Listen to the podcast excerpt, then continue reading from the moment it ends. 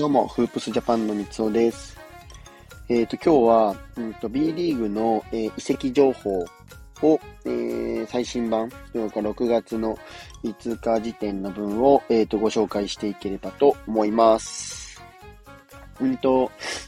まあ、徐々にね、こう、B リーグも終了、終盤し、シーズン終わって、今、少しずつ移籍の話ですとか、契約の選手の話が出てきているんですけども、まあその辺含めて取り上げていければなと思います。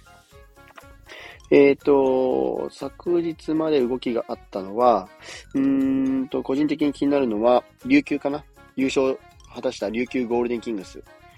琉球は、うんと、岸本選手と今村選手は継続の連絡、連絡じゃねえや、配信があったんですけども、うんと、そこに、うんと、プラスで、うんと、ジャック・クーリー選手と、えっ、ー、と、小野寺選手か。小野寺選手が、えー、今回、継続が決まりました。なので、既存メンバー4名、これで継続が決まったということになりますね。まあ、ジャック・クーリー選手はね、今回2022-23のリバウンド王か。まあ、でも2年ぶりだったのかな ?2 年ぶり3回目になるリバウンド王にも輝いていて、まあ、優勝にもね、大きく貢献した選手の一人かなと 思っております。ただ、琉球は、うんと、このジャック・クーリ選手契約継続なんですけど、ジョシュ・ダンカン選手がね、自由交渉というか、えっ、ー、と、契約、ね、ちょっともしかしたら移籍するかもっていうところに今、ラインには立っているので、ね、ジョシュ・ダンカン選手もね、あの、なんだっけ、チャンピオンシップ、ファイナル含めて、えー、すごくね、活躍をしていた選手ではあるので、このあたりね、どういう契約を進めていくのかっていうのも、まあ、ちょっと興味というか、気になる部分にはなってくるかなと思っております。琉球は今現時点では4名かな、それで。なので4人今、常にと契約の状況が続いているっていうのが現状です。あとは、うーんと、あとはそうだなあ、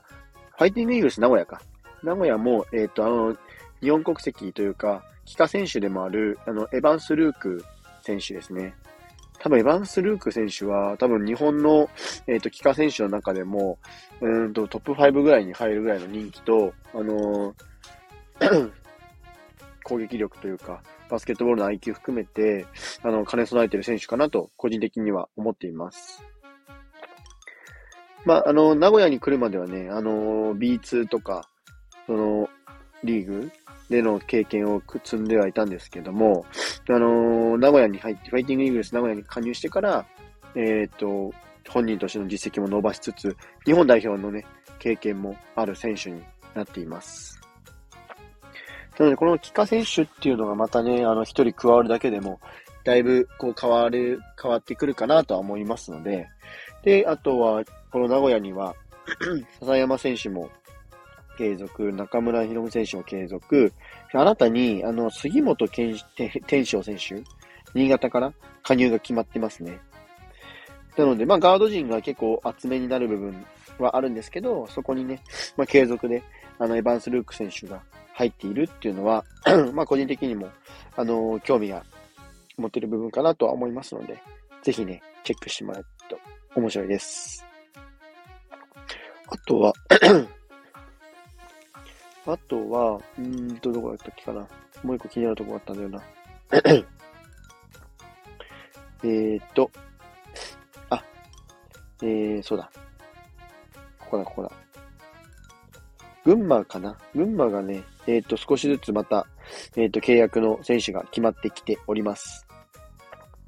えっと、群馬は、うんと、先日、八村アレン選手と菅原、菅原天選手と、えっと、波里選手ね、この3人が、えっ、ー、と、継続が決まり、決まっている状状態なんですけども、そこにプラスで星野選手とマイケル・パーカー選手がね、今回、契約継続が決まりました。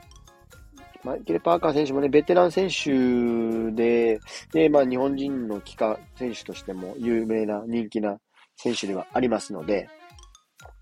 なので、うんと、そのあたりが、またね、ここも帰化選手が入ってるというところで、えー、群馬の、で、しかも群馬はね、今年ね、チームとしてもそうですし、あとはオープンハウスアリーナができているので、来シーズン、その、観客動員数含めて、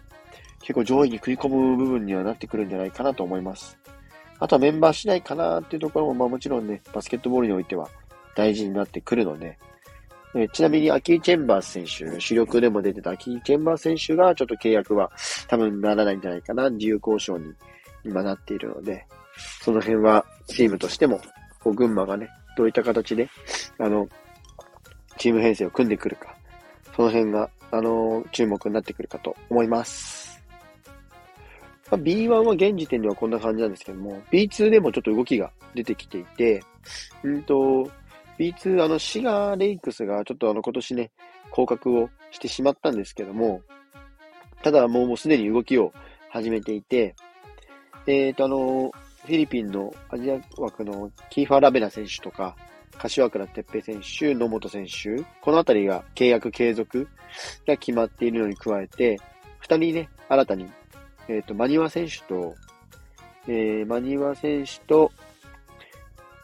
えっ、と、外国籍選手の、あの、ジャスティン・バーレット選手だ。がね、あの、継続が、継続じゃねえや、新規契約が決まりました。マニア選手は、あの、山形ワイワンズに、えー、在籍というか、あの、所属していて、で、えっ、ー、と、茨城の時には B1 のこの昇格経験も持っている選手ですね。B1、茨城にも在籍していて、その時は B2 の、だったんですけど、B2 の準優勝して、茨城の B1 昇格にも貢献して、その後ね、えっ、ー、と、山形ワイバンス、ワイバンズに、えっ、ー、と、移籍をしていた。で、山形ではね、キャプテンを務めてた選手でもあるので、まあ、その辺、こう、チームをこうまとめる力とか、そういうのもね、こう身についている選手かなとは僕は思いますので、なので、あの、このベテラン選手の加入がまた大きく、でしかも B1 に上げている選手の一人なので、ここもまた滋賀がまた戻るためには必要になってくる選手かなと思います。で、プラスでね、この、あの、仙台、仙台のその、えっ、ー、と、B1 経験してきているジャスティン・バーレル選手が滋賀に加わるというところで、なので、あの、インサイドのね、選手として、で、えっ、ー、と、2021、23、21年から今昨シーズンまで、えっ、ー、と、仙台に在籍していて、で、えっ、ー、と、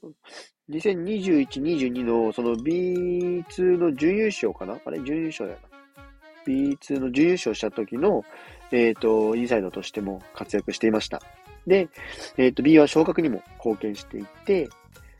で、えっ、ー、と、22、23シーズンでは13得点8リバウンド、